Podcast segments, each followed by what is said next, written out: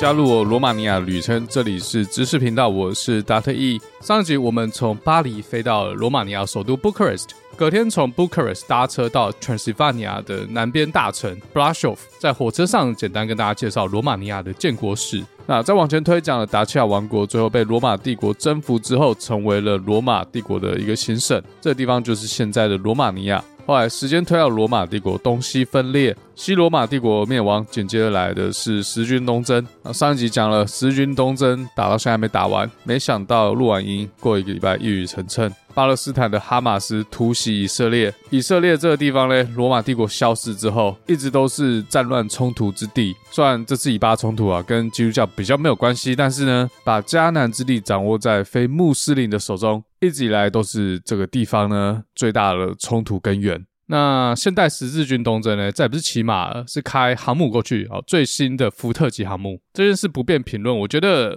呃很难讲谁是对的，谁是错的。自古以来这类型的冲突，最后就是比实力、比拳头。在冷兵器时代，这种事情啊，早就已经。呃，如果要杜绝后患的话，早就把对方杀光了。可在现代社会很难这么干，这种至亲被杀死的仇恨，在人类史上真的很难看到和解。连中国和日本这种已经过了快一百年的事，都可以如此血海深仇了，何况是以巴冲突？其实不用讲日本和中国了，台湾光二二八每年都还可以拿出来提款，大家就可以想象以巴问题是多么的难解复杂。唯一看过大屠杀之后还可以和解的，真的是只有卢安达大屠杀，这个很不容易。我我觉得我是没有智慧来评论这件事情啊。如果谁做得出公正，而且所有人都买单的评断的话，我靠，那他可以得十个诺贝尔奖不为过，连续十年都颁给他算了。好，那我们穿越时空啊，回到 Brasov，Brasov 的老城区，一走进去。呃，其实就可以很明显的感受到，诶，这边就是 for 观光用途。但是我去的时候应该是淡季，其实游客并没有很多。它的老城区是一个很狭长的地形，应该说在山谷中间，南边是坦帕山比较高，那北边是一个呃小小的丘陵，它是一个漏斗状的地形，开口在东北角。那东北角开口正对面呢，也有一个呃稍微高一点的丘陵，丘陵上面是一座碉堡。它这个老城区的中心是一个广场，广场中间。有一个喷水池，那这个喷水池是应该是苏联时代喷水池，跟旁边十六七世纪的建筑物格格不入。Brasov 的老城区有一条主要道路，那这个是徒步区，车子开不进去。那路的两旁全部都是餐厅、酒吧，然后冰淇淋店，各种吃的喝的，还有一些纪念品店，所以完全是观光用途。以这条主要道路展开的话，徒步区大概跨了三条街道，三条平行的路。但它左右这两条街，呃，也是都是餐厅和酒吧，可是密度下降非常多，没有中间这条路这么热闹。那再往旁边一条街嘞，诶，突然就没东西了。我一直百思不解，就是其实那几条路啊，旁边都还是有房子，但它瞬间就脱离了商业区。我不知道里面做什么的啊，可能是住宅。但它这些房子如果要做餐厅或做一些商业空间也是可以，不过门全部都是拉下来的。这代表其实 Brasov 就算是旺季游客也不多，因为它徒步区。就说整个商业区规模其实没有那么大啊，这条主要街道它连接了 brashov 的广场，还有它的市政厅，中间大概隔了五到六个 blocks。市政厅旁边是一个很大的公园啊，这个旁边还有很多公家机关，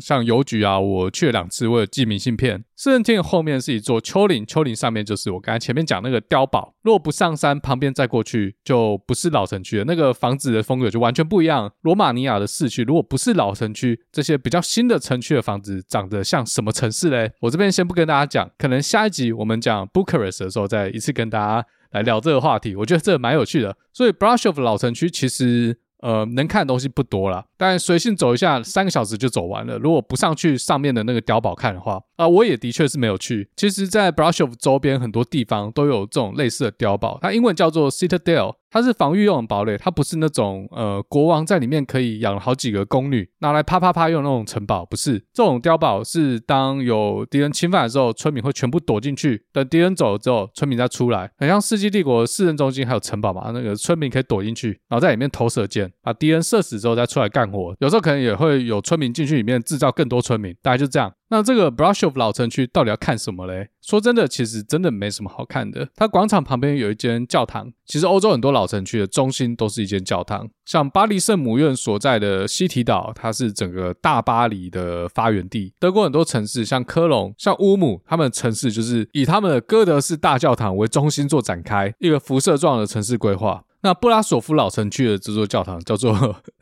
念出来有点危险啊，它叫 Biserica Negra。那个啊，那个嘛，就黑色的意思嘛。它叫黑色教堂，英文叫做 Black Church。这间教堂大概是十五世纪的时候完工，但是中间经历了好几次战乱、毁坏、重建、火灾啊，又重建。它之所以要叫黑色教堂，我不知道为什么。那它的确外观是黑黑脏脏的哦，不是那种很漂亮黑，是脏脏的那种黑。有些说法是因为有火灾之后把这些东西熏黑了。那比较多人相信的是，因为后来 Brașov 转型成为一个工业之都啊，所以空气污染之下把这些呃外墙熏黑了。总之，这间教堂就是一个再平凡不过的教堂，跟欧洲其他有名的教堂比起来，真的是没什么好看的。比如说，世界上最高的双塔教堂，刚才前面提到科隆大教堂，它已经是世界文化遗产了。佛罗伦萨的百花大教堂啊，梵蒂冈不用讲啊，这个教宗所在地。巴黎圣母院啊，虽然前几年烧掉了，不过看起来重建的进度应该是还蛮有效率。有那时候经过看起来，诶，外观看起来已经差不多了。只是不知道里面修复的怎么样。再来，我觉得我我看过所有教堂里面最让我有印象，或者说最让我觉得特别的，就是土耳其伊斯坦堡的圣索菲亚大教堂。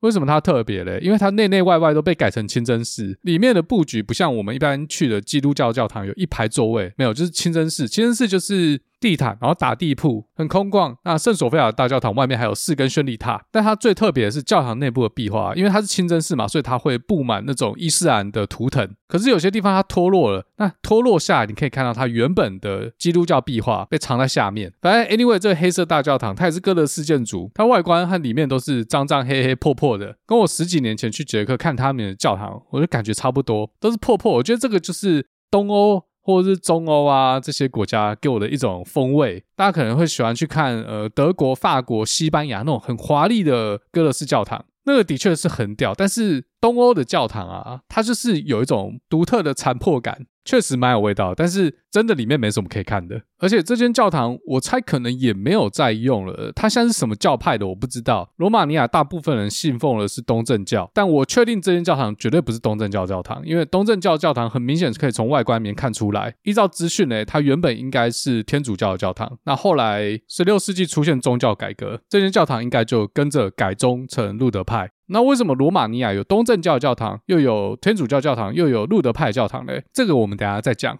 那 Brașov 老城区除了这个破破烂烂教堂之外嘞，当然还有其他的教堂嘛，像天主教教堂和东正教教堂也都四散在各角落。Brașov 老城区主要的看点是它的中世纪防御工程。刚前面提到这个丘陵地上的 Citadel，那我没有上去看。那除了这个山上碉堡嘞 Brushov 的老城区它其实是被一个石头的城墙环绕。要走到老城区的最边边，就是已经要开始上山的那个边缘，就可以看到这些城墙。我那时候就在老城区走一走，然后走到越来越没有人的地方，就发现，哎，那个城墙其实可以穿过去，城墙外面还有步道可以走。这步道是在城墙另外一侧。那老城区北边和南边各有一道城墙，我两边都去走了。北边的城墙外面走一走，可以看到一些城墙上面的防御工程啊。然后，呃，最重要的是它外面有一个哨站。真的很像《世纪帝国》那个瞭望塔，上面可以射箭那种。它有一个瞭望塔在城墙外面的山坡上面，北边有个叫白塔，因为它外面漆白色的漆，要爬上山，然后再爬上这个塔。哦，我有去爬，那条路很窄很陡，而且地上一堆垃圾。老城区里面街道蛮干净，可是在这个城墙外面的这种步道啊，它有点像是，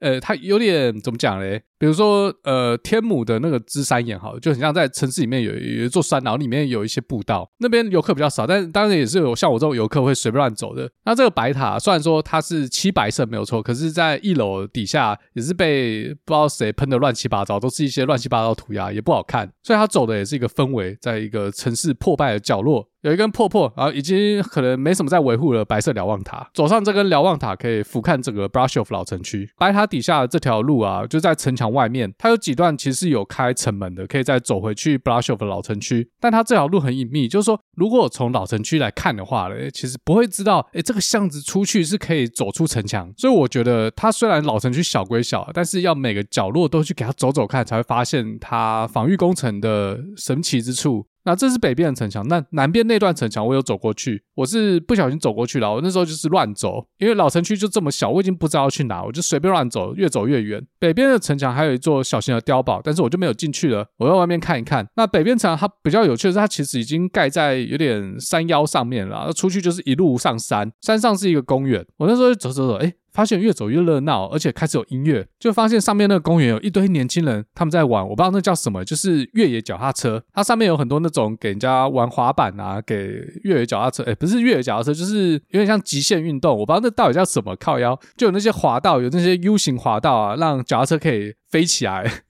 的那种呃，就是让你骑脚踏车可以然后飞起来在那边转的那种运动，有一堆年轻人在那边玩那些，然后音乐放得很大声，我在那边看看超久。可是我发现一件事啊，也包括我整趟在罗马尼亚，我很少看到有人拿手机在街上拍，更不用说是 GoPro，因为我那时候全程拿 GoPro，我想说我回来剪个片当旅游 YouTuber 啊，到现在他还没剪，所以我在做这件事情的时候，其实旁边的人都会诶、看我一眼。因为像刚才这种玩专门玩这种脚踏车滑板极限运动的公园啊，如果在美国，我肯定可以看到很多年轻人拿手机在那边拍哦，或者是拿 GoPro 在那边拍。或是最新的什么 Insta 三六零之类的，whatever，可是他们都没有人这样做，我就觉得诶还蛮有趣的，那文化不太一样。好，那总之 Brasov 老城区它真的没有什么一个你讲出来有必看的景点或者是什么特别的景点，可是我觉得它氛围营造的很好，就是那种东欧破败的氛围，就说不是所有的欧洲都是大家想象的哦，街道华丽啊，金碧辉煌，巴洛克式建筑。我觉得走在罗马尼亚的街上，我感觉比较像是走在一个嗯，我不能说落后，但是。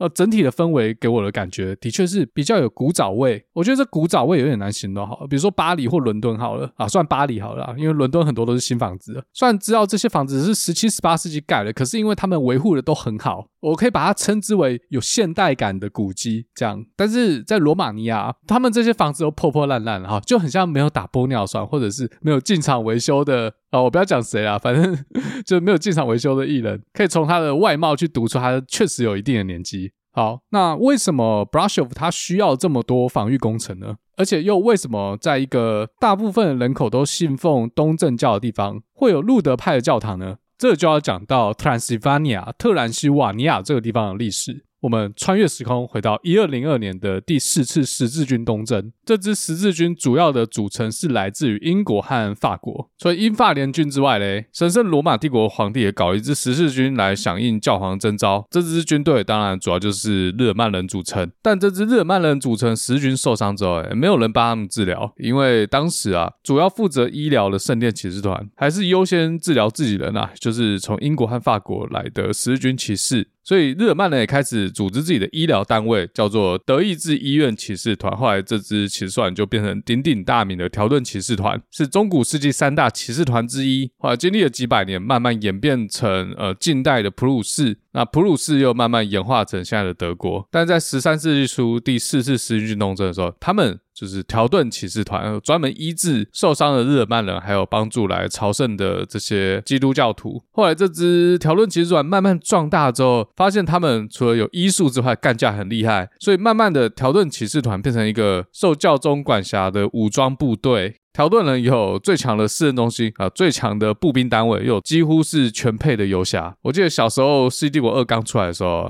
那时候那个网络对战还禁止使用条顿人。回到十三世纪初，十字军在中东的势力渐渐显出疲态，所以这支条顿骑士团开始转移阵地。当时的匈牙利帝国不断受到来自东方的游牧民族，像鞑靼人、库曼人的骚扰，所以当时的匈牙利国王安德鲁二世就找上了这支条顿骑士团，希望他们可以驻守在帝国东南边的领土，帮他们在前线挡这些库曼人。那这所谓的帝国东南边领土，就是特兰西瓦尼亚特兰西瓦尼亚，尤其是最东南角这个地方。当时叫做布尔城兰 b o r t l a n d 就是现在的 Brush of 周边，它刚好就在克巴千山山脚下。也就是说，这些库曼人、韃靼人穿过克巴千山之后，布尔城兰就是他们第一个要面对的防守要塞。当时匈牙利国王对条顿人开出的条件是这样：他们在特兰西瓦尼亚拥有裁决权，也不需要缴什么税给帝国，反正他们主要的工作就是帮匈牙利帝国去防守边疆。那除了条顿骑士团之外嘞，特兰西瓦尼亚这个地方在当时的主要居民，除了匈牙利人之外，还有来自法兰德斯地区的萨克森人。法兰德斯在哪？法兰德斯就是现在比利时、荷兰和卢森堡这块地方。那萨克森人他其实也是日耳曼人的一支啊。当时的法兰德斯同样也是神圣罗马帝国的领土。也就是说嘞，这些萨克森人跟条顿骑士团，他们其实是来自同一个，也不能说同一个地方啦，因为神圣罗马帝国很大，也就是说同一个国家有同样的血缘关系。那为什么这些萨克森人会哦千里迢迢跑来特兰西瓦尼亚呢？他们到的时间比条顿人更早，差不多在西元一一四一年的时候，一样是匈牙利国王，但不是安德鲁二世，是盖萨二世。他在法兰德斯地区招募了这些日耳曼人，移民到特兰西瓦尼亚。让他们在这边自由发展他们的村庄，自由发展他们的事业，不管要经商贸易还是要种田，但一样目的就是把他们放在边疆当肉垫，在第一线抵挡库曼人。所以波尔城兰渐渐的就变成一个经商贸易据点。后来条顿人来了之后，直接在旁边插了好几座城堡。原本只是一些零散的萨克森村落，有了条顿骑士团的武力当靠山，布尔城南就慢慢的都市化。要钱有钱，要粮有粮，呃，还有贸易马车每天在那边跑。条顿骑士团在这边混得风生水起。那匈牙利的贵族看到了，就开始有点不安。再这样下去的话，特兰西瓦尼亚以后就不归匈牙利了。被这些日耳曼人住久了啊，以后就变成呃那个日耳曼神圣不可分割一部分。但是条顿骑士团跟国王安德鲁二世之间是有条约的关系，要履行合约嘛。我这边递给你，你有管辖权，也不用缴税，但是你要帮我守边疆。所以秉持合约精神，国王也不好意思直接把他们驱离，这有点说不过去。那怎么办？只能跟他们换约啊，就是在合约里面哦稍微修修改改，让两边都可以接受。结果嘞，有一件事改变了国王想法，就他发现呢，王子居然加入了这些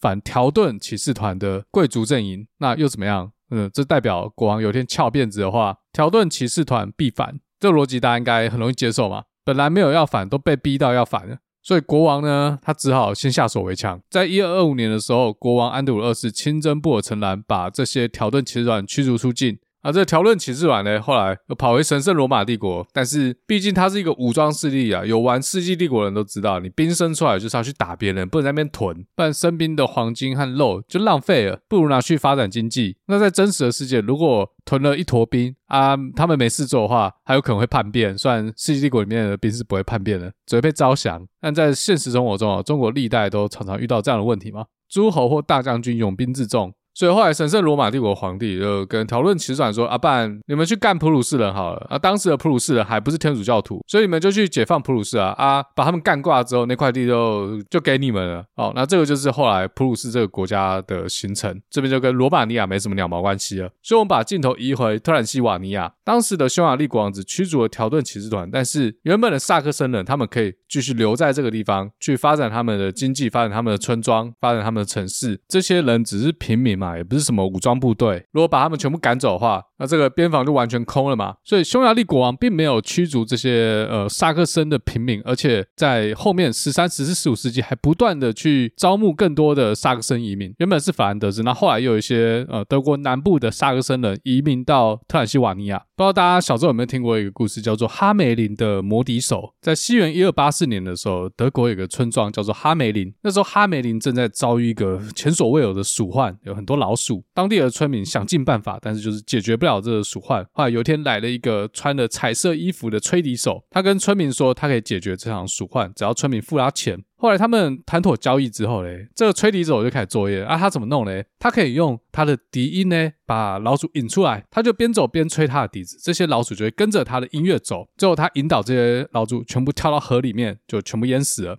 但是他帮村民解决鼠患之后，村民不履行合约。所以这个魔笛手啊，一气之下，他开始吹笛，又开始吹。但是他这次带走是什么？他把镇上的小孩全部都带走，从此这些小孩下落不明。关于这个故事嘞，有很多种解读。有人说这个是去描述哈梅林发生了一场自然灾害，然后有些小朋友都死掉了。也有些人说这个故事去影射这些小朋友在当时是被呃异教徒的巫师带走。也有些说法是跟着路过的十字军被这些十字军带走，或者跟着走。那另外一个也蛮可靠的说法是，当时匈牙利来的招募人员，他们就是穿着五彩的衣服，然后吹着笛子，去吸引村民的注意。有些人就响应了这个招募嘞，就移民到东欧，也就是我们现在讲的 Transylvania。所以在现在的特兰西瓦尼亚的地图上，还存在很多萨克森人的村庄。但是这些村庄很多都荒废掉，因为在二战之后，上集有说罗马尼亚加入的是轴心国，所以是二战的战败国。之后罗马尼亚又加入了苏联的这一方。那罗马尼亚境内的这些萨克森人哦，他们其实就是德国人啊，就尴尬了嘛。所以当时很多特兰西瓦尼亚的萨克森人在德军撤退的时候，就跟着撤回了德国。有些留下来的，在二战之后就被逮捕，呃，罪名是曾经帮助过纳粹。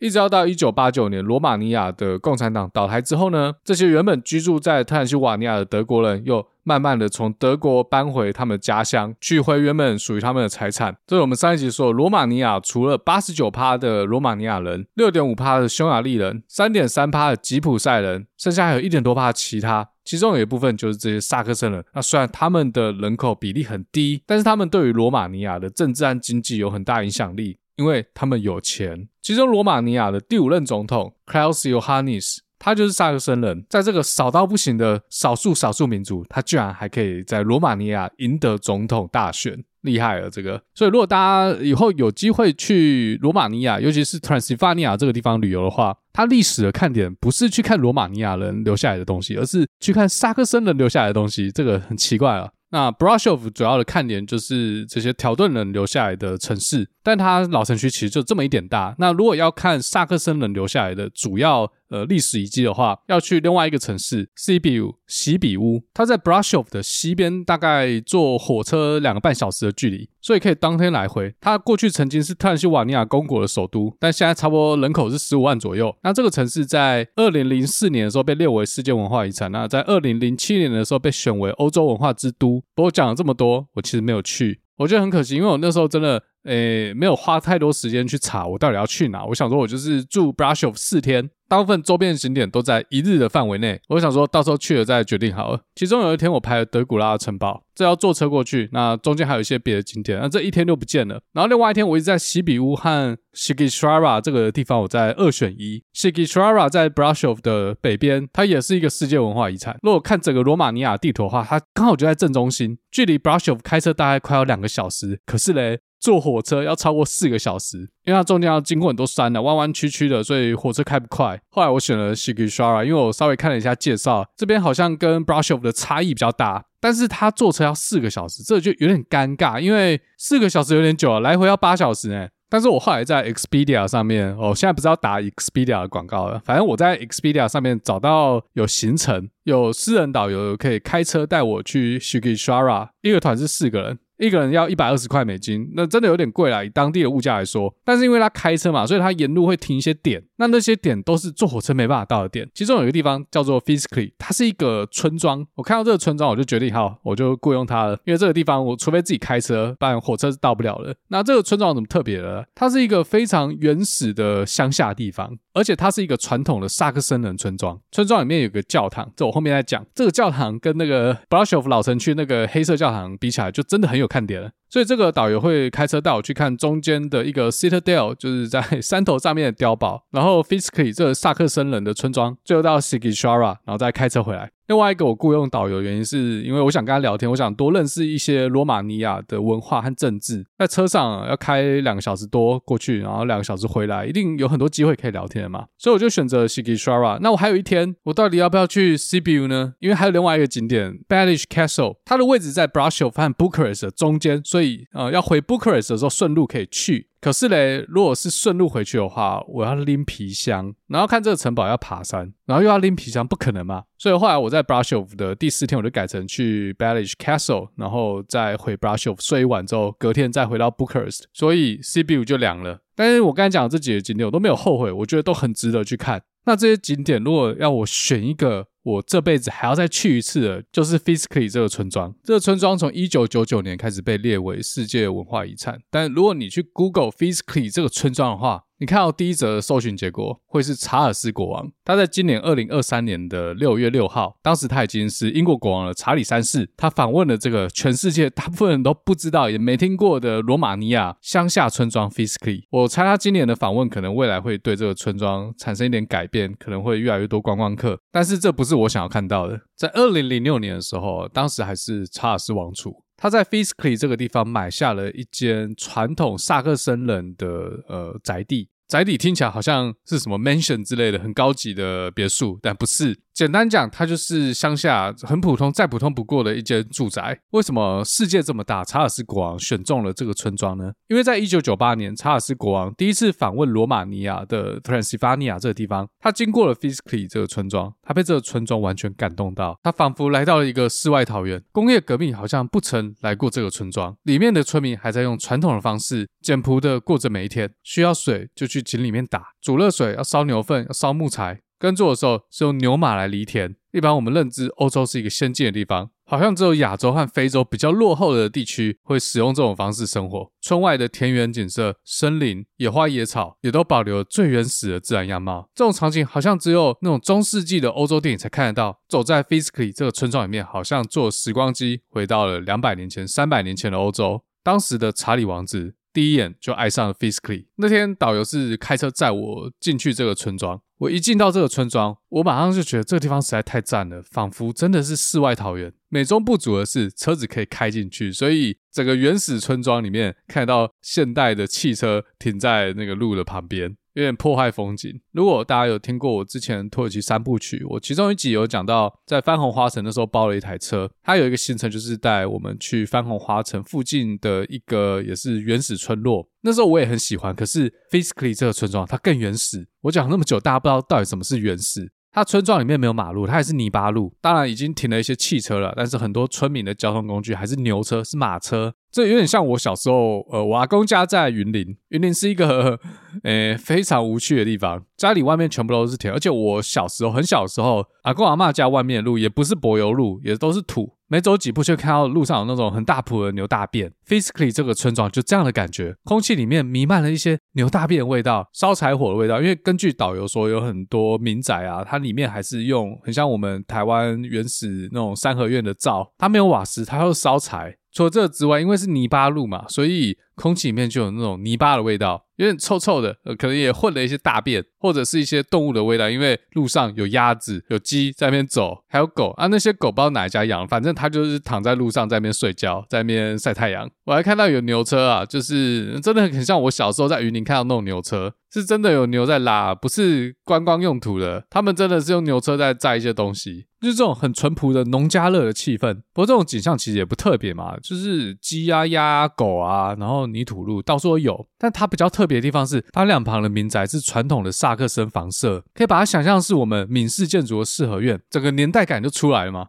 他们这种传统的萨克森民宅，它建筑的布局是这样。一户挨一户，那中间是没有那种什么防火巷，没有，它连在一起。一般我们三合院不是会有一个主厢房吗？然后东厢房、西厢房。它这个民宅啊，有点像是我们的三合院，但是只有西厢房。就说它一块长方形的 lot，前后狭长，左右比较窄。那在这个长方形地块里面，左边三分之一是主要的建筑体，那右边就是有点像庭院的概念。那正前方是一道墙挡起来，但是在右侧会开一扇大门，一般是双开的。那左侧后面是建筑体嘛，它会开两扇窗或者是三扇窗。最外面的墙每一间会漆上不同的颜色，有白色、有粉色、有蓝色、有黄色，每间会不一样。它这个连排的房子其实价格都一样，一间挨着一间，很有周期性。只是它房子的样式啊，大门样式可能会小小的不同。这些民宅大门外面种很多花花草草，然后有些还有牛车啊，或农用工具。或者一些小池塘，那时候有走进去一间房子看，其实没有走进房子啊，就走进它的大门，里面是它的院子。内院呢，下面铺的是石头路，只是呃有些地方它还是土，它把它做成花园。头顶上它有一些棚架，上面有爬一些嗯、藤蔓类的植物，我不知道那是什么植物，但是如果想象这是紫藤花的话，在开花的时候应该很漂亮。只是我不知道是不是紫藤花，应该不是。那进去之后，左手边就是主要居住的地方，但右边有一些建筑架构，像是呃长得像仓库啦。那我去的那间，它右边小小一个很像仓库的地方，它里面好像是一个做面包的地方，我也不知道，反正里面放很多面包。那为什么会知道嘞？呃，因为当时我其实不知道这间房子可不可以进去，只是它大门是开的。那我呃走接近这大门的时候，里面的阿公阿嬷有向我招手，说我可以进去看，然后又跟我讲很多话，只是我听不懂。他就叫我来来来，然后带我去看那个仓库啊。然后那门一打开，里面看很多面包。其实我不知道他是要请我吃面包，还是问我要不要买面包，因为我真的是听不懂。后来跟他们谢谢之后。我就走了，因为很不好意思，就不知道他到底在讲什么。其实我是还蛮想在，我不知道他会邀请我进去室内去看啊，我还蛮想知道里面长什么样子的。再加上那时候导游其实没有给我很多时间。因为到 Physically 啊，最主要导游要带我去看的是一间十五世纪的教堂，这等下再讲。那在那条主要道路上呢，两旁都是这样的建筑物。其中一间就是现任英国国王查理三世的宅邸，它其实外观就跟我刚才讲的这个民宅是一样的。那查理国王的这间民宅呢，它是可以让人家进去参观，要买票。在他登基之前呢、他时不时就是会到 fiscally 这边享受宁静的田园生活，所以他跟旁边的村民其实都是朋友。加上他自己其实也是德国血缘嘛，因为呃现在的温莎家族啊，就是现在的英国皇室，他们其实原本是德国人，但当时因为时间的关系，我就没有买票进去看了，我就走在。他外面的那个售票中心，然后他有一个卖小纪念品的东西，我稍微看了一下，买了几张明信片。应该是有听众收到我在 Physically 买的明信片，我已经忘记我寄给谁了。那如果你听到这一集的话，可以发现动，然后 tag 我一下，让我知道，哎，这张明信片最后给了你。这样好。那查理国王他除了自己买下了一间房子之外呢，他还成立了一个基金会。这基金会，它在帮助当地的居民用传统的方式去修复这些民宅，维持这些建筑群啊，它原有的样子。所以大家如果有机会去看，在每间房子的大门旁边，如果它有一块牌子写 MET，就说明了这间房子的重建费用是从 MET 这个基金会来拨款赞助的。那只要有贴牌的啊，它都会有一个编号。所以在 Physically 可能人家会跟你说，你去几号编号的房子里面啊，那间是可能是卖什么东西的，比如说它是咖啡店啊，外面看不出来，你要走进去才知道。知道，或是诶，三十八号它是一间餐厅，一百二十五号它是一间民宿，这些他在外面门口都不会写，因为他不想要去破坏这村子原始的样貌。因为如果弄了一个扛棒写在门口，哦，说什么什么茶馆啊，什么什么咖啡店，这就破坏了整个村子的感觉嘛。因为观光感就出来了。至少我当时去的时候，我还是可以感觉到这种淳朴的感觉。但我有看到报道说，查理国王去过之后呢，观光客暴增，因为当时上了各大媒体。在录这集的时候，我好奇查一下 Booking.com。我发现其中有几间房子，它是民宿，但它一个晚上要加一百多美金，也有两百多美金的。我不知道这个价格是一直以来都这样，还是因为查理国王去过之后才涨价到现在这样的水准。好，Anyway，其实到 Physically 啊，大部分的观光客是要去看一座教堂，而不是要看这些传统的萨克森民宅。这个教堂它有什么特别之处嘞？当时导游停完车之后，我们就顺着村庄里面的一条石头路往上走，因为教堂在山坡上。这条路左右两旁都是民宅，民宅前面种了很多果树，有苹果，有杏桃，这真的很农村啊。旁边都是果树，以前台湾乡下也是，行道树很多果树，爽呀。然后导游啊，他就拿了一个袋子，开始沿路捡。他跟我说这些都可以捡，然后可以直接吃。他捡一大袋之后，开始沿路吃，吃得很高兴。他也不管我，还不他吃他的，我觉得蛮可爱的。但是我其实不太敢吃，我相信应该是没有撒药。我就一直一直吃了几口，他就慢慢的继续往上走。走到教堂门口的时候呢，他先带我去买票，因为他是导游身份，所以他进去是不用票的。买完票之后嘞，他没有直接进去哦，他先带我去教堂入口处左边有一个呃类似，我不知道那叫怎么讲。总之里面是一个果园，然后他又开始到处摘水果吃，有杏桃啊，有李子，但是呃最重要的是他去摘那个葡萄，因为那边有一个很老的葡萄藤，上面长满了葡萄，还有摘了一堆葡萄，啊吃得很高兴。我猜他这个礼拜都不用买水果，就吃这袋就够了。好，那这个教堂啊，其实票价不贵，我真的我已经忘记多少钱，反正很便宜。但是它有什么特别的？为什么要特地开车来看这座教堂？它叫做 Fortify Church，Fortify 是加固的意思。那它是哪里加固了嘞？罗马尼亚，尤其是 Transylvania 这个地方，别的地方我不知道有没有啦。至少在我去过欧洲国家，我只有在 Transylvania 这个地方看过这种教堂，外面会环绕一层城墙。教堂在城墙里面，基本上嘞，它其实是一座城堡，只是没有敌人来袭的时候，它里面是一间教堂。为什么会出现这么特殊的防御工程呢？因为在这些萨克森人的村落啊，他们社交的中心就是教堂，因为他们都是很虔诚的教徒，最早是天主教徒，然后后来改宗成路德教派。前面有提到，一二二五年的时候，条顿骑士团被匈牙利国王驱逐出境，少了这么一个强大的军事力量，这些住在匈牙利王国边陲地带的萨克森人，他们要怎么抵御来自亚洲的这些侵略者呢？答案就是这种 fortified church，像 Fiskley 这种规模村庄，它可能不需要去盖一个堡垒。一个 citadel，所以当时人们想出来的办法，就是在教堂旁边再加固一层围墙，敌人来袭的时候就躲进去，而且还可以在城墙上面射箭。这些游牧民族如果他们没有携带攻城武器的话，基本上应该是破不了这样的 fortified church。所以在这层城墙里面，它除了教堂之外，最特殊的地方是它的城墙内部、城墙下面，它还盖了一圈建筑体。那这个可以很明显的看到。它是一间一间的房间，每一间房间属于村子里面的一个家族。当敌人来袭的时候，他们就会收进这个 Fortified Church 里面，然后每个家族有他们自己的一个 chamber，大家就住在里面。那平常没有侵略者的时候，村民会利用这样的空间去做一些风干牛肉啊、猪肉，反正就肉干了。呃，放他们一些私人物品，所以当敌人来袭的时候，诶，不会直接断粮，因为里面挂了很多肉，然后外面又种了很多果树嘛，所以饿不死。加上这个城墙里面一定要有一口井，呃，这保证有水喝。所以这个加固教堂啊，Fortified Church，就是因为地缘政治而产生出来的特殊教堂建筑。除了这些房间之外，当然里面还有一些塔楼，就很像玩《世纪帝国》在石墙旁边造那个箭塔啊。我真的觉得。罗马尼亚的这些呃中世纪的古迹啊，跟世纪帝国真的太像了。那个造型真的是世纪帝国里面箭塔造型，而且是城堡时代的箭塔。我可以想象库曼人来的时候，村民就是在上面射箭。哦，回来讲这间教堂，Fiscally 的这间 Fortified Church，它所有都漆上白色，所以很明显就是一个白色的教堂，白色的建筑体。我记得我应该是发了两张 Fiscally 教堂的明信片出去。如果有收到的听众，再麻烦 IG 上面 tag 我。今天这一集就是你手上这张明信片的故事。好，那除了教堂的防御工事之外嘞，Physically 的这间教堂本身很也蛮有意思的。它在堡垒的正中间，但它其实没有很大，有两层楼，再加上一个塔楼。塔楼可以上去，它应该是整个 Physically 村最高点，可以把整个村庄尽收眼底。但是呢，其实我还蛮怕的，因为我感觉它破破的，我不知道那个木头什么时候会断掉。像教堂啊，它其实比较像一个 chapel，它是一个小礼拜堂，里面的那一排一排椅子其实都还蛮破的。那它还有二楼，就是墙面上面呢，它有多架高了一层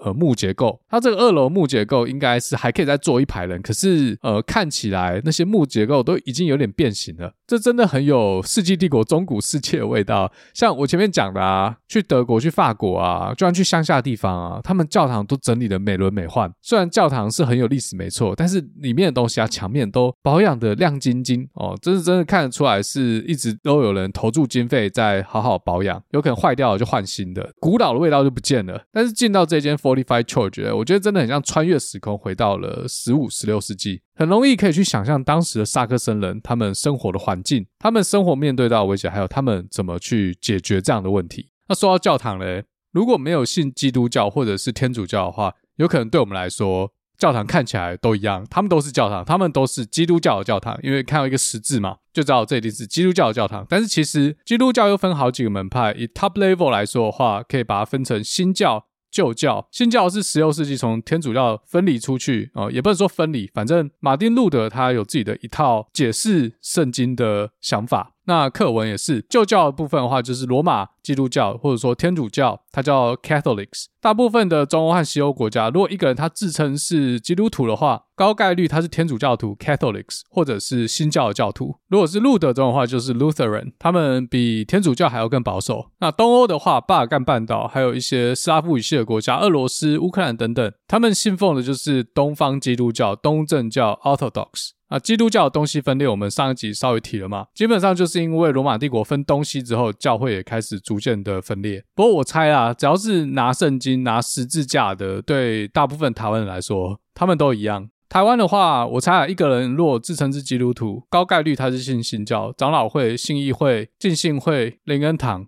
但台湾的新教教会啊，有时候就是在大楼的其中某一层楼，它就没有所谓的教堂的形式，它比较像教会。但是欧洲啊，我是说欧洲，美国不一定。欧洲一般他们都有一个所谓的教堂。有一个独栋的建筑物，然后看起来它就是一个跟宗教有关的用途。台湾听众如果对基督教教派没有这么清楚的话，可能会觉得，诶，为什么在同一个地方要有这么多基督教的教堂？好像在一些比较老的城镇啊，呃，到处都是教堂，它开的密度比台湾 Seven 还高，真有这种必要吗？其实啊，他们是不同教会的教堂，而且有时候可以从外观来判断。尤其在一个国家，同时有信奉东正教人口，又信奉罗马天主教，然后又有信奉新教，对外人来说看起来都是教堂，但实际上从外观可能可以去猜它这是哪一个门派的教会。在罗马尼亚的话，大部分人口信奉的是东正教，这个台湾比较不熟。那萨克森人呢？他们人口很少，他们信奉的是大多数现在应该都是路德派。在他们改宗之前，信奉的是天主教，就罗马天主教。在罗马尼亚这块土地上呢，它离拜占庭比较近，所以大部分的罗马尼亚人他信奉的就是东正教，这是地缘关系。东正教和罗马天主教的差别，我这边就不讲了。我也是到罗马尼亚，我才知道要怎么辨认。首先，如果外观上的话，东正教教堂一般它会有一个拜占庭式的圆顶，如果这个圆顶的话，十之八九就是东正教。如果是天主教或路德宗的话，一般它会是尖顶，地方风格不太一样。但是在意大利很多天主教的教会也是圆顶，然后他们十字架的形状也不一样。大部分天主教就是一个十字，一横一竖。那东正教的话，有时候会看到六点十字或是八点十字。然后所谓六点十字，就是十字架那一横会变两横，很像中文干贝的干，但它那个头会凸出来。那八点十字的话，就变成丰富的丰简体字，这就八点十字。再来教堂内部。在东正教教堂看到比较多的是圣像，就是耶稣的画像，或者是玛利亚的画像。对于这些先知啊，对于这些圣人，他们习惯用画的。但是罗马天主教嘞，他们比较多的是雕刻，但是他也有一些壁画。可是他们在使用这些画像的方式，呃，或者说态度是不一样的。因为基督教反对偶像崇拜，可是如果家里挂了一个神明的照片啊，就有点像偶像崇拜。但东正教对于这个圣像的解读方式不一样，这边就先不展开。但是我有一个地方我还没有找到答案是，天主教它虽然不用圣像，可是天主教它喜欢用的是公仔。如果大家去天主教教堂，它里面会有很多呃雕刻啊。不管是耶稣啊，不管是这些圣人的雕刻，教堂旁边的纪念品店啊，还有卖那种小的公仔，可以让信徒拿回去。那我不知道是要供奉还是什么意思，因为理论上也是不能供奉啦。可是如果大家看那种墨西哥毒枭电影，他们家里常常都会出现圣母玛利亚的这种小公仔，也是放在祭坛上，然后有那个类似佛珠念珠的东西，然后在那边我不知道，就是有点在诵经这样，跟东方文化其实蛮像的。但到底有什么差别哦？等我哪天弄清楚的时候。有机会再跟大家讲。好，总之呢，嗯，在罗马尼亚教堂就大概分成这两种，天主教已经比较少了，但还是有。好，那 Fiscali 的这间 Fortified Church 看起来应该是路德宗的。Fiscali 同时也是我在罗马尼亚这几天我最喜欢的点，因为别的地方真的看不到类似的东西。啊，下个点是这个付费导览行程的目的地 Shigishara，它算是一个小型城市，人口大概就三万人左右。它的位置刚好在罗马尼亚这整个国家的正中心，所以。它其实相对于东南边的首都 Bucharest，还有呃我住的 Brașov，它距离匈牙利比较近，所以在 Sighișoara 有十七趴的人口是匈牙利人，而且还有五点三趴罗马人，也就是吉普赛人，再加上一小撮一点五趴的萨克森人，就德国人。导游是跟我说啊，如果一个城市它里面的人口组成有超过十五趴的匈牙利人的话，它的路标啊和它的一些官方文件就会加些匈牙利文。毕竟，Transylvania 在加入罗马尼亚之前，历史上有很大一段时间是属于匈牙利帝国的一部分。讲到这个啊，导游就有教我去辨认哪些人是罗马尼亚人，哪些人是匈牙利人，然后哪些人是吉普赛人。他说，匈牙利人。通常头发是深棕色的哦，或者是黑色。然后他们会讲匈牙利语，那当然我是听不懂匈牙利语，我也无法辨识罗马尼亚语和匈牙利语有什么不一样，因为我都听不懂。但导游是说啊，他只要一眼看下去，他就知道哦，这些人是匈牙利人。可是就跟我们台湾一样，一看到就知道，诶，这是日本人，这是韩国人，只是我看不出来。但是吉普赛人就看得出来，不是因为他们穿的破破烂烂，也不是因为他们在乞讨。虽然说这有点刻板印象，因为在欧洲很多大城市看到吉普赛人，他们可能就会乞讨啊，或者是呃去偷东西，穿着上面也是比较街头一点。但在罗马尼亚，不是所有吉普赛人都这样。不然一个国家如果有三到四趴乞丐得了，不可能嘛。所以其实最明显的就是，嗯，你觉得印度人长什么样子，吉普赛人就长那个样子。因为其实吉普赛人。他们是从印度北边流浪过来的一个民族。有些学者认为，他们原先可能是印度低种姓的一个族群，在五世纪的时候做第一次迁徙。那在十世纪的时候，因为突厥人的入侵做第二次迁徙。但是他们为什么要从印度北部迁徙到这么远的欧洲？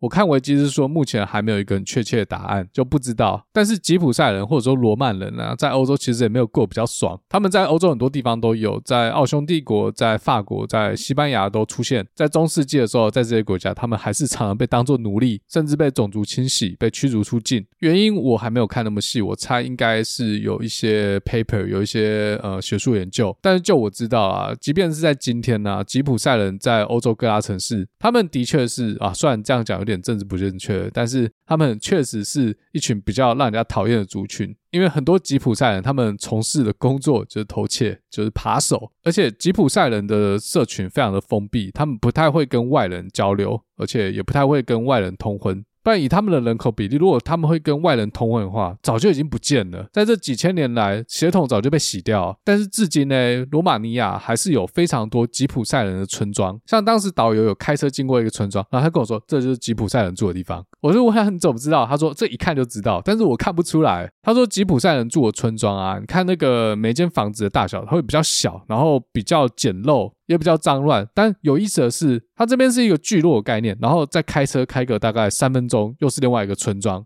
就变罗马尼亚人的村庄，也就是说，他们确实是有点排外，然后一群人自己住在一起，不太跟其他的族群混居。我不知道是其他人不想跟他们住，还是他们不想跟其他人住，我不知道。但我相信，应该还是有少数吉普赛人，他们不想再过吉普赛的这种传统生活。但就导游来说啦，大部分吉普赛人就是，呃，的确是罗马尼亚人也不太喜欢他们。以导游自己的立场来说，他不懂为什么他们要这样生活，为什么他们不去受正规教育，去认真工作，到底在想什么？很奇怪，所以在罗马尼亚，吉普赛人占的人口比例是三点多趴，已经是欧洲其他国家中相对比较高的比例了。但是罗马尼亚人一样讨厌他们，而且最干的是，他们的官方名称叫做 Rome，叫做罗曼人，听起来还以为是罗马尼亚人，就像我们台湾人在外面说 I'm from Taiwan 啊，人家可能会以为我们是 from Thailand，但是 Thailand 没有任何贬义，它就只是不同的地方。但罗姆人就不一样，因为 Gypsy 它其实就有点贬义的意思。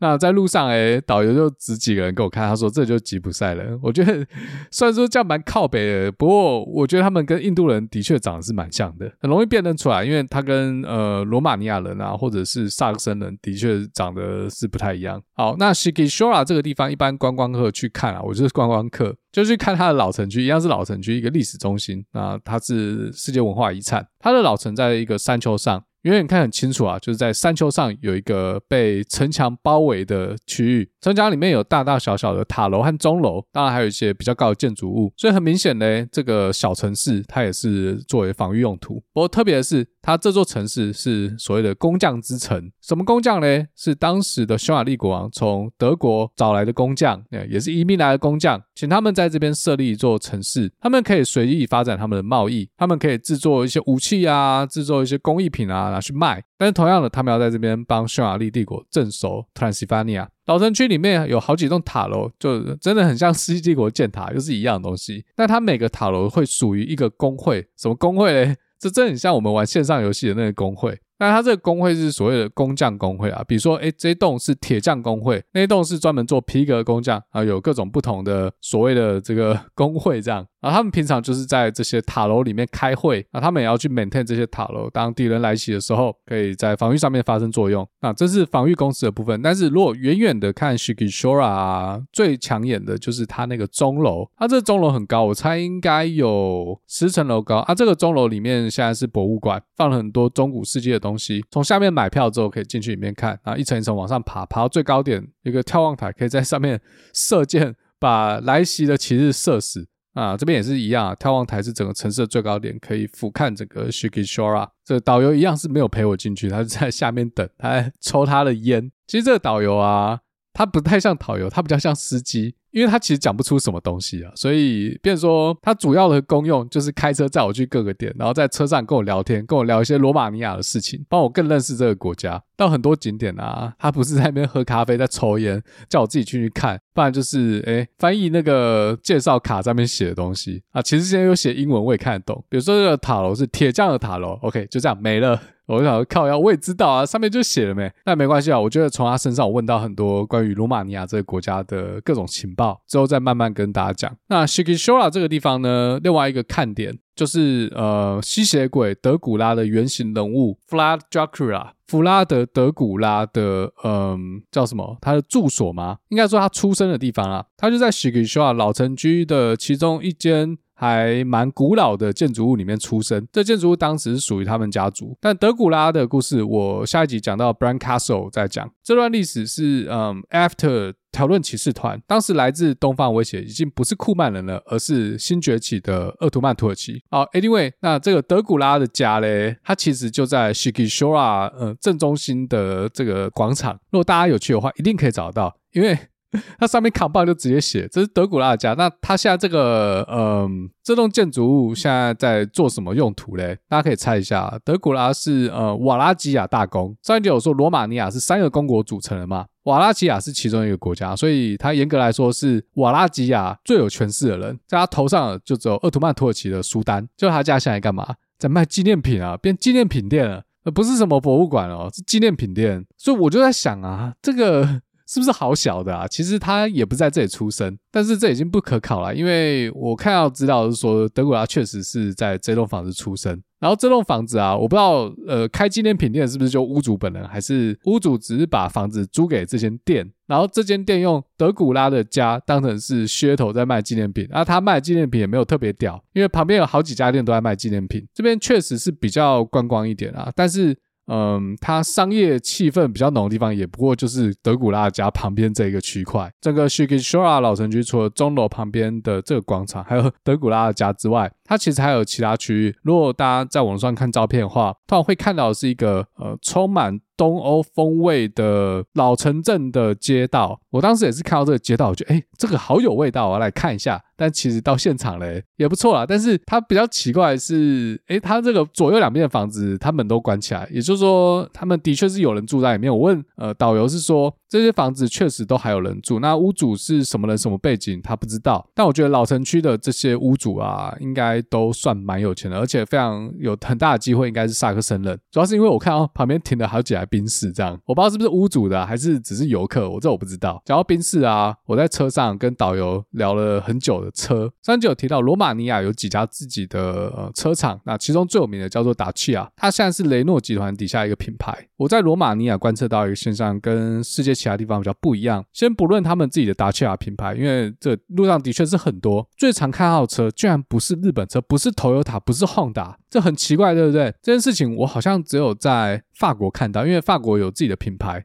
但是在罗马尼亚的街道上，最常看到非本国品牌。居然是韩国的 Hyundai，其次才是德国车 E A 二 B，再是美国车福特。那导游开的好像是呃雪佛兰吧，而且他这台车是油气混合车哦，可以加油又可以加天然气。如果两个 tank 都装满的话，好像据他说可以跑一千公里，这猛诶，可以跑一千公里。那他是说加天然气比较好，因为天然气比较便宜。只是天然气的加气站没有像加油站密度这么高。那时候中间有经过一个，他就去加给我看。我第一次看到怎么加天然气。我知道以前台湾很多计程车都是呃烧天然气的，那现在还有没有我不知道。而且我那天才知道，原来烧天然气的车跟烧汽油的车，它引擎是一样的，只是它那个燃料管会切换，比如说从油管切到天然气管。导游有示范给我，他说我现在跑的吃了油，我可以切换成天然气。那等下你会听到那个前面有一个咔啦一声，那就是成功的切到天然气的 tank。他示范给我看，他切过去之后等了几秒，哎，的确是有那个咔啦一声，哇，这很屌哎。所以在罗马尼亚比较受欢迎的外国品牌，居然是韩国、美国还有德国。德国不讲啊，德国在哪里都受欢迎啊。但奇怪的地方是，诶，为什么没有日本车？我就问导游为什么。但导游给我的回答是，日本车他们不熟，所以我不知道为什么日本车无法打进罗马尼亚的市场。日本车的耐用度可是连恐怖分子都赞不绝口。丰田皮卡是车界的 AK 四七，恐怖分子认证的耐用，居然在罗马尼亚荷兰跨博，而且。Hyundai 给我的感觉一直都是 low quality 的车啊，当然这个 quality 就反映在它的售价上，有可能现在已经不是这么一回事啊，跟电器一样，韩国已经并轨了。据导游跟我讲啊，他觉得韩国车很赞啊，做得很好。我不知道他这个好是跟谁比，是跟他们国产的 Dacia 比，还是嗯，我不知道跟谁比。可能我对韩国车就是有偏见，干，好想赢韩国啊。然后他说他下一台车他应该会买韩国车，问我有没有听过一个品牌叫做 SsangYong，我说我没听过，但后来我一 Google，哦，原来是双龙汽车啊！我记得很久以前台湾有进过，但是我后来就没有再看过，我不知道现在台湾还有没有在卖。听说代理商赔一屁股，没人要买。那双龙啊，导游说他很喜欢，尤其是呃双龙的 SUV，性能好又耐用。那个七人座的，那这样他出团可以多载一点人，多赚一点钱。哎，我前面是忘了说啊？虽然说这是一个嗯四人的团，但是其实当天只有我一个人，所以变成私人导览了。那一百多块就不算贵了。我就觉得其实韩国真的是蛮厉害的，在世界很多角落，我们台湾都还没有进去的市场。他们都已经做的风生水起，像南美洲也是一样。车的部分呢，我们有共识的就是德国车确实不错。他问我在美国开什么，我说我有一辆 Honda，一辆 Mercedes。聊车真的是一个呃男生跨国界的话题。然后他说他也很喜欢德国车啊，所以可能以后有钱之后再买一台。德国车的售价对他来说还是有点太贵啊，就希望他生意长红。除了车子之外嘞，他有提到说德国东西就是赞。就很像我们觉得日本东西就是赞，日本家电就是赞，这个现在还是不是这样，我不知道。那我们确实一直有这样的印象，就是哎，日本做的东西就是耐用，就是好用。所以对罗马尼亚来说，德国其实蛮近的，德国算是中欧，德国做的东西就是有水准，quality 好这样。那我就在想啊。要是你们这边开得到 Lexus，才知道什么叫做顶级的 quality。在美国啊，超过十年以上折旧最好的车就两家啦，Honda 和 Toyota。先扣掉电动车，因为据我所知，Tesla 折旧率也蛮好的。但是双 B 车过了十年之后，哇，那个价格真的是跌得不成人样。可能一台车当时售价是 Toyota 某一台车的两倍，就过了十二年到十五年之后嘞，Toyota 的二手车价反而黄金交叉了。像我那台 Mercedes 啊，我觉得。真的是很亏啊！我都不知道讲了几百次了，我这台车还不到两万五千迈，它是九年的车龄，可能卖不到一万五了。不知道有没有台湾的进口商要跟我买？我知道 C O A 在台湾二手车市场还算蛮热门的。我这台车几乎是跟新的一样哦，因为在美国要 maintain 这些老车，哇操，这这真的开销太大了。好，那 Shigishowa 差不多讲到这，那时候导游其实带我绕了一圈，一直往山头走，其中一段它是一个乱葬岗，是一个摩阿波。大家是不是以为在国外摩阿波其实都不太可怕？尤其在美国都弄得干干净净、整整齐齐的，很像公园。在法国啊，在呃英国啊，那些公墓其实里面葬了一些很有名的人，变成是观光景点。不过嘞，在 Shigishowa，它的摩阿波其实蛮可怕的，因为它那边弄得蛮乱，而且什么草木横生啊。那时候不止我和导游两个人啊，还有其他游客啊，走起来。哦，是还好，没有到觉得毛毛的，可是也没有到很舒服这样子。那 s h i g i s h a 的老城区给我的感觉是不错，因为这些老房子都还在被使用中，而且大多数不是拿来作为观光用途。我自己是比较喜欢这样的感觉哦，我不太喜欢去看那些已经被整理成商业用途的景点。我差不多在 s h i g i s h a 待了两个多小时左右，然后就要开车回到 brashov 因为 s h i g i s h a 已经是当天最后一个景点。在回程路上，我跟导游聊什么？我们聊政治，这个是我一直很想问他的事情。我对于当时一九八九年罗共倒台很有兴趣，因为以导游年纪，我看他应该是四几岁，快五十岁，他应该是有经历过共产党时期。这个问题问下去，哇，他讲不停的。我就觉得很可爱，这是跟台湾的计程车司机，如果跟他们讲政治，他们都可以讲出自己一套理论。而且导游啊，哦，这边要讲到台湾啊，他说罗马尼亚人其实对于台湾和中国的关系，他们知道的非常清楚。然后中共在玩什么把戏，他们也都看在眼里，因为他们也是过来的。那以导游自己本身来说的话，他很支持台湾，也支持台湾的自主性。他们也很清楚，其实两个是不同的国家。但我不确定，如果我今天跟他说我是中国人的话，他会马上改口说 Taiwan is a part of China。其实我的 data point 不止这个导游，在机场遇到卖酒免税店的一个店员，他知道我是台湾人，他对我很好，他拿出一堆酒给我试喝，然后偷偷跟我说什么他讨厌中国人，真的很会做生意。我不知道大家有没有听出其中的奥妙。一般一个外国人啊，他不会知道，OK，你是台湾人，所以我骂中国可能对我卖东西。东西给你有利，这不一定吧？这代表啊，他知道这样讲不会去冒犯大部分的台湾人，而且还会得到大部分台湾人的认同。这就是我发现一个比较有趣的地方，因为呃，罗马尼亚的官方立场它还是比较 pro China 一点，这是国际现实，这没有办法。但他们好像知道台湾人大部分是不喜欢中国的，这个就比较有趣了。因为我不相信他们有多少台湾人的朋友，至少我在罗马尼亚这几天，我没有碰到任何一位台湾人，甚至连中国人都很少看到。这一点我是真的还蛮惊讶的。很多开发中国家，他们根本就不知道台湾，或是有听过，但他们觉得台湾就是中国的一省，或者他们根本就不关心。就像我相信在台湾，以色列和巴勒斯坦的关系，要不是最近以巴冲突新闻之细，我相信应该有五成以上台湾人不知道。我说我不知道是他们详细的关系到底是什么，那他们之间有冲突，这大家都知道。但冲突的原因是什么？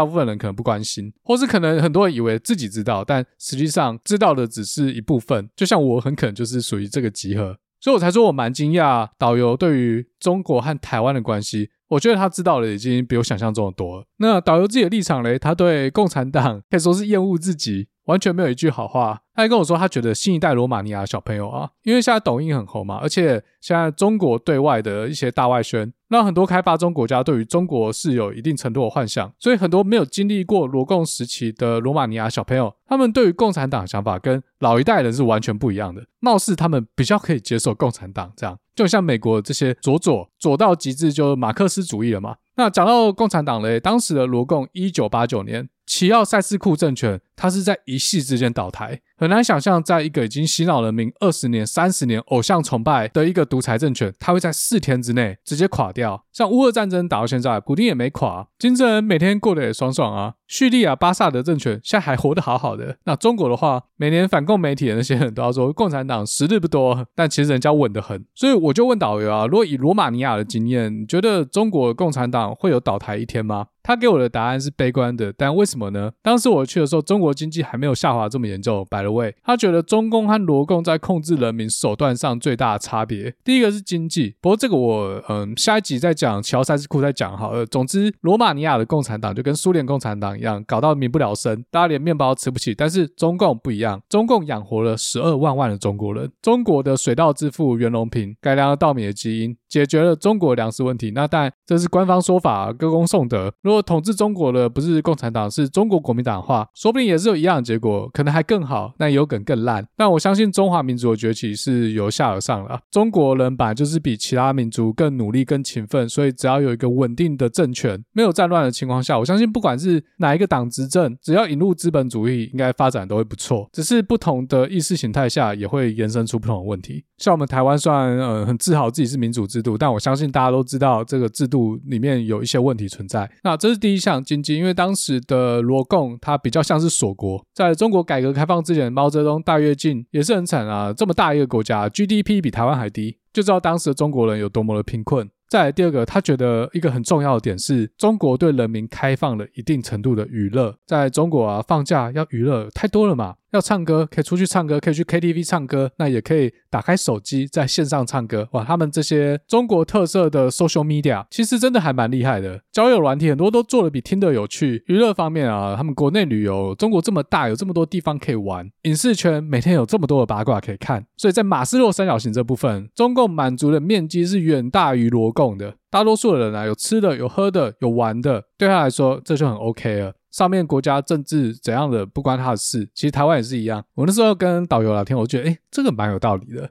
如果一个人他稳定的工作，他赚到钱，他饿不死，然后每天有这么多娱乐，他怎么会有时间去管中国共产党干了什么事嘞？除非哪天社会主义的铁拳干在自己身上，最后也是被消失，无所谓。所以当时啊，COVID，然后中国封城嘛，很多人才开始露出不满的情绪，因为他们的生活被压迫到了。有些人可能没工作，他活不下去了；那有些人他可能还有收入，还有钱，但是娱乐没了，有更多时间去思考为什么我今天被关在家出不去。所以我觉得导游跟我讲这个啊，确实是一个还蛮有道理的观点。好，那这一集时间差不多了，大概就讲到这边。下一次我不知道罗马尼亚会做几集啊，可能会做三集或四集。我们今天还是停留在 Brasov。下集我来跟大家聊一下罗马尼亚的食物和罗马尼亚的葡萄酒。如果有时间移动到 Bucharest 的话，就跟大家介绍罗共的历史，一个统治了罗马尼亚将近二十五年的独裁政权，为什么会在一夕之间土崩瓦解？那我们就下次再见喽，拜拜。